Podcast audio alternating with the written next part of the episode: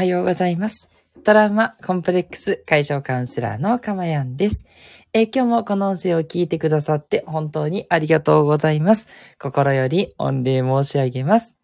え、この音声を収録している日時は2022年7月26日火曜日の、えー、午前7時台となっております。はい。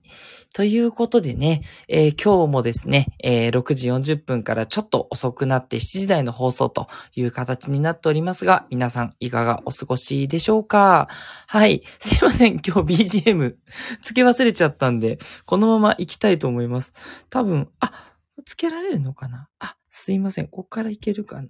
あ、ちょっとやってみます。これで、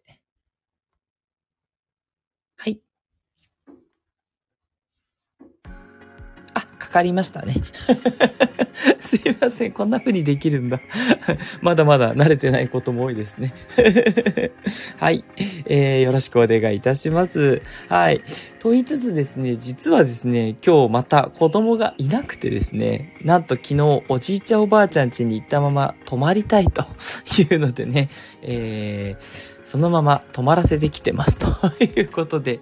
本当はね、えー、いつも通り放送できたんですけど、そう、とはいえね、皆さんにね、7時台って言ってしまってるのに、ね、早めるってわけにもいかないのでね、えー、この時間ということでございます。そしてね、東京は、あの、久しぶりに雨が降っておりまして、ね、ちょっとこう、もう、うわ、っていう、あの、ちょっとザーザーぶりの天気でございますね。ね、皆さんちょっとお出かけの際はね、今日は十分お気をつけいただければと思います。昨日までね、めっちゃ晴れてて、めっちゃ暑かったんですけどね。本当にコロコロコロコロね、変わっていくなと、そんな感じになっております。はい。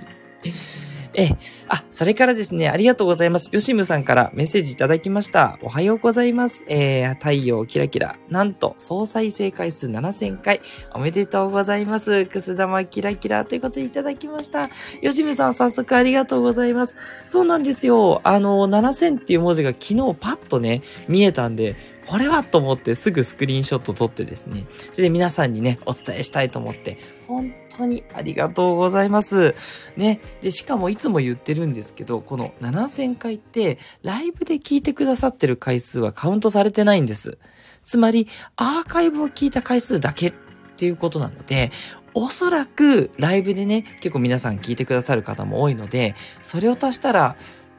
1万は行ってないかな。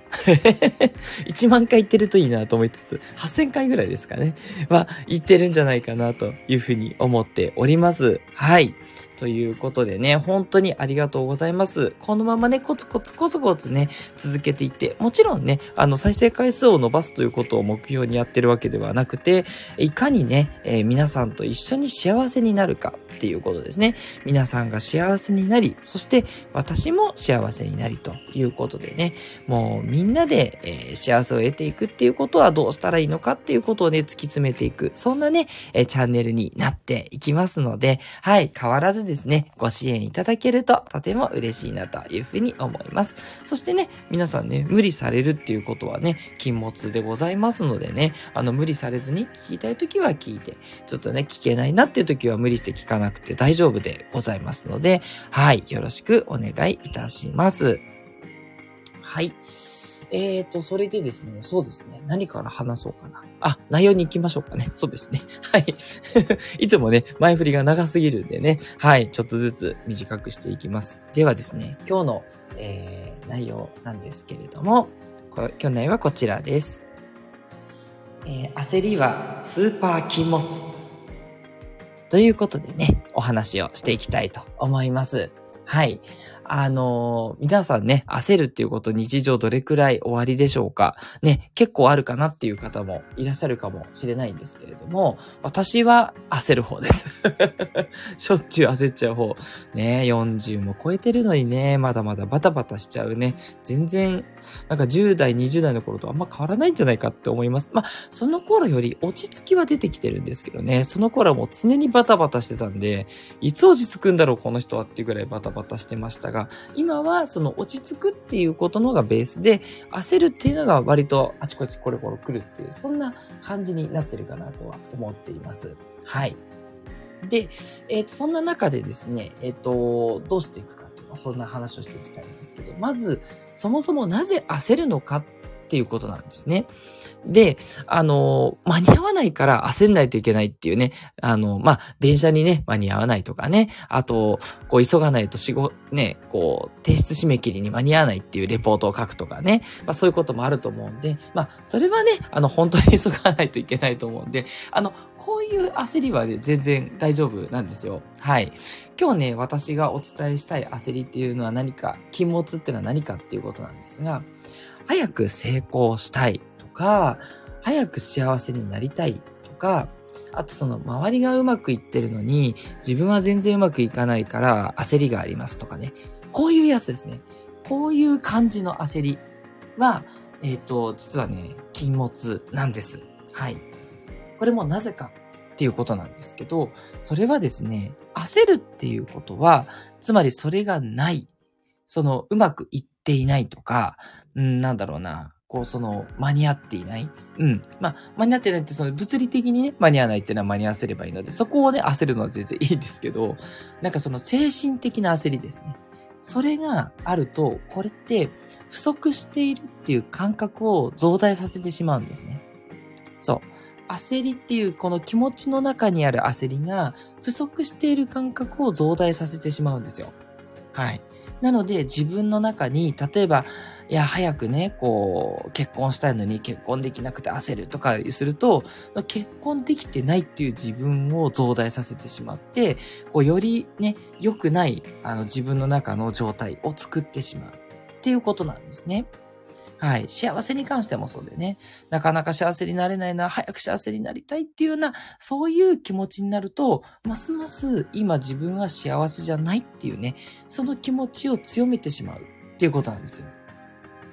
なので、焦るっていうことっていうのは不足してるっていうことを増大させちゃうっていうことなんで、逆にね、そこに気づけたっていういい気づきにしてもらって、そうじゃなくって、ちゃんと自分の中に少なくとも幸せがあるとか、なんだろう、結婚はできなくとも、その結婚するための準備をしてるとかね、そう、人に優しくするとか、きちんとコミュニケーションを取るとかね、相手を気遣うっていうことができてるから、まあ、いつかはね、きっといい人に巡り合えるだろうっていうふうに考えていくとか。ですね。はい。考え方が、えー、マイナスのその焦りっていう風になっていると、逆にね、うまくいくっていうことを遠ざけてしまいがちなので、これはちょっと注意をしていきましょうっていうことなんですね。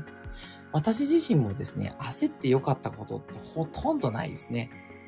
間に合って良かったっていう、その、何度も言いますけど、物理的なことはいいんですけど、気持ちで焦ってろくなことは本当にないので、もうそういう時こそですね、なんで焦ってるのかなっていう理由を考えて、で、それがやっぱり不足感につながってることが多いので、そうじゃなくてちゃんとあるよね、できてるよねっていうふうにね、考えた方がいいですね。そう、あと私の例で言うと、私ね、時間のことでやっぱり結構焦ってちゃうんですよね。例えば昨日とかもなんですけど、昨日はあの娘のね、チアの大会がありましたって言うんですけど、そうすると、チアの大会でほぼ半日潰れて、で、その後、こう、お友達とね、一緒にこう、打ち上げ、軽い打ち上げをね、しに、レストランとかに行くんで、で、そこでまた何時間か潰れて、で、その後ね、そう、あのー、下の息子をね、おじいちゃんおばあちゃんちに預けてるんで、で、おじいちゃんちおばあちゃんち行くと、やっぱり、またこう、話が弾んで、またちょっと数時間経ってって言うともう夜なんですよ。そう。つまり一日ですね、あの、やりたいこととか、やるべきこと、お勉強とかそういうのも何もせずに一日経ってしまって、まあ、あの、有給を取ってるんでいいんですけれども、果たして今日の一日自分は何だったんだろうと 家族のためにね、貢献してるから OK なんですけど、でもやっぱり自分の中で焦りはあるんですよね。そう。ね、いかにね、こう、カウンセラーとしての腕を磨いて、皆さんに貢献していくかっていうことがやっぱり私のミッションなので、そのミッションに関わることが何もできてないぞと いうことで、すっごく焦ってしまうですね。はい。なんですけど、やっぱりすごい疲れてますしね、休むことも大事だと思いますし、まあ夏ですからね、こういったイベントでね、ちょっとこう気分転換をしたというふうに考えてもいいわけで、はい。あの、多分皆さんからすれば何も焦る必要はないよってきっと思われると思うんですよ。はい。でも私の中では、どうしてもね、あ、今日この一日を無駄にしちゃったんじゃないかっていう焦りがね、拭えなかったりするんですね。はい。なので、そんな時に、じゃあ、なんで焦ってるかっていうと、やっぱりこう、うまく活かせたい、この皆さんにね、うまくお伝えできてるかとか、もっといろんなことをね、学んで、もっと皆さんにね、貢献できるんじゃないか、その機会を逃したんじゃないかってことを思ってしまうわけなんですけど、その焦りっていうのは、やっぱり自分がそれ、うまくね、それができてない。皆さんにそういう貢献ができてないっていうことを増長させちゃうんですね。なので、そんなことはないですよね。皆さんいつもね、あの、うまくね、あの、いろいろと参考になります。いろいろとうまくいくようになりました。心の考え方が変わりましたっていうね、内容をいつも送ってくださってるわけで、その送ってくださってる皆さんの気持ちを私はなかったものにしちゃうわけですよね。それってもう本当にそれこそね、踏みにじられる思いじゃないですか。ね、皆さんにとって大変申し訳ないことになっちゃう。だから私はちゃんと貢献ができてて、ただちょっとね、あの、休暇を取りましたと。ね、その休んだことによってまたね、考える幅が広がったり、ね、いろんなことができるようになるわけだから、そういったね、休みもたまにはあってもいいんじゃない？っていうふうに思えばいいわけですよね。はい。っていうふうに思うことで、ちょっとずつまた前向きに戻っていくんですね。はい。ちょっとずつでいいんです。ね。いきなりね、そんなふうに思わなくていいって言うと、またちょっとこう、あの、頭の中でゴワってね、えー、焦りが出てしまう可能性があるので、少しずつね、大丈夫なんだよっていう感じの感覚、うん、を持っていただけると、今自分はちゃんとできてるっていうことがね、取り戻ってくるなというふうに思うんですね。はい。そしてさらに、えー、焦りを落ち着かせる、えー、にはどうしたらいいか。ね。まあこれはね、知ってる人多いと思うんで、えー、3つあるんですけど、まあまあ言うまでもなくかなっていうことなんですが、一応お伝えしていきます。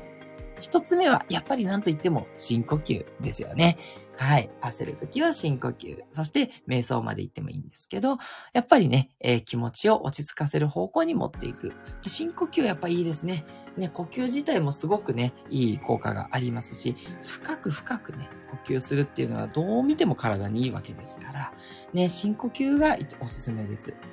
そして二つ目は五感に刺激することをやる。例えば、ラベンダーの香りを嗅ぐとか、コーヒーを飲むとか、音楽を聴く。まあ、こういったあたりですね。いろんなね、五感に効くようなことをするとですね、気分が変わりやすいので、まあ、このあたりはやっぱりおすすめになります。そして三つ目は、何か作業に没頭するっていうことですね。はい。何もしないとですね、逆に焦っちゃうんですよ、もっと。ああ、なんかまた無駄したとか、ああ、何もやってないとかっていう風にね、なったりするんで、何でもいいのでね、何か手を動かしたりするっていうことがおすすめで、まあ、あまり考えずにですね、うん、ちょっと家事をやるとか、ちょっとお片付けをするとかですね、はい。あんまり頭を使わなくてもできる作業に没頭すると、気持ちをね、切り替えやすかったりします。つまり今その焦ってるっていうことから離れていくっていうことが大事で、そのためにね、深呼吸は呼吸に集中。五感に刺激っていうのは感覚に集中。で、あと作業に没頭っていうのは、まあその作業に集中。全部他のところに気持ちの集中を持ってってるっていうことなんですよね。うん。これがね、すごくおすすめです。あ、あと今ちょっと話してて思ったんですけど、やっぱり私なんかは話すことが好きなので、話すとね、気持ちがやっぱりちょっとこう落ち着いてくるんですよね。話してると、その話してることにも集中せざるを得ませんから、そうするとね、なんかこう落ち着くね、感覚がすごくありますということで、お友達とね、談笑するとか、お電話してね、あの、いろいろと話を聞いてもらうっていうのもね、すごくいいんじゃないかなって思います。そうするとね、焦ってるっていうふうに考えちゃってる自分からやっぱり離れていくんで、そう、やっぱそこの距離を取るっていうのがすごくいいんでしょうね。はい。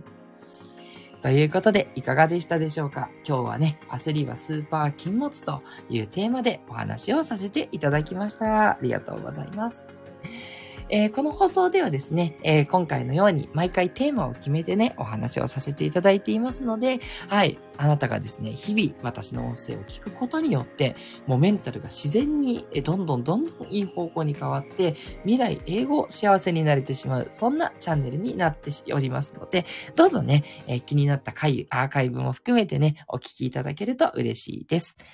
今回の内容が良かったと思う方はぜひいいねボタンをお願いいたします。そしてね、えー、私カウンセラー、カウンセラーですので、心のお悩みに関してね、いろいろと相談を受け付けております。えー、レターの方はですね、匿名でも記名でもどちらでも大丈夫ですので、どうぞお送りください。えー、この毎日のね、放送のテーマにさせていただくこともありますので、すごくね、皆さんのお役立ちになるんじゃないかなと、えー、そういうふうに感謝のお手紙をいつもいただいております。皆さんありがとうございます。えー、それでは、えー、今日もね、メッセージ、えー、読んで終わりにしていきましょう。シナモンさん、ありがとうございます。おはようございます。キラキラ7000回再生おめでとうございます。キラキラ拍手いただいております。ありがとうございます。そう、この7000ってね、ぴったりの数字が見えるとね、ありがたくて、よし、これは皆さんに縁起がいいぞと いうことでお送りしてます。それがね、何かっていうことは全然ないんですけどね。そうなんかこう、縁起が良かったっていうその気持ちのね、良かった状態っていうのを皆さんにお届けしたいって、そんな感じですね。はい。はい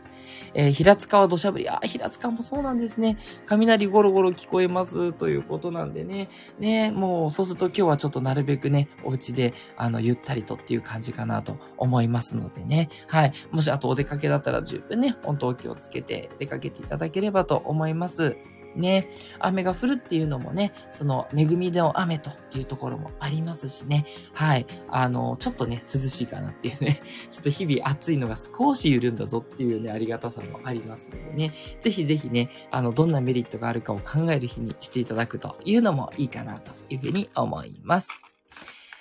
はい。それでは皆さん、今日もどうぞね、え良い一日をお過ごしください。トラウマコンプレックス解消カウンセラーのかまやんでした。ではまたお会いしましょう。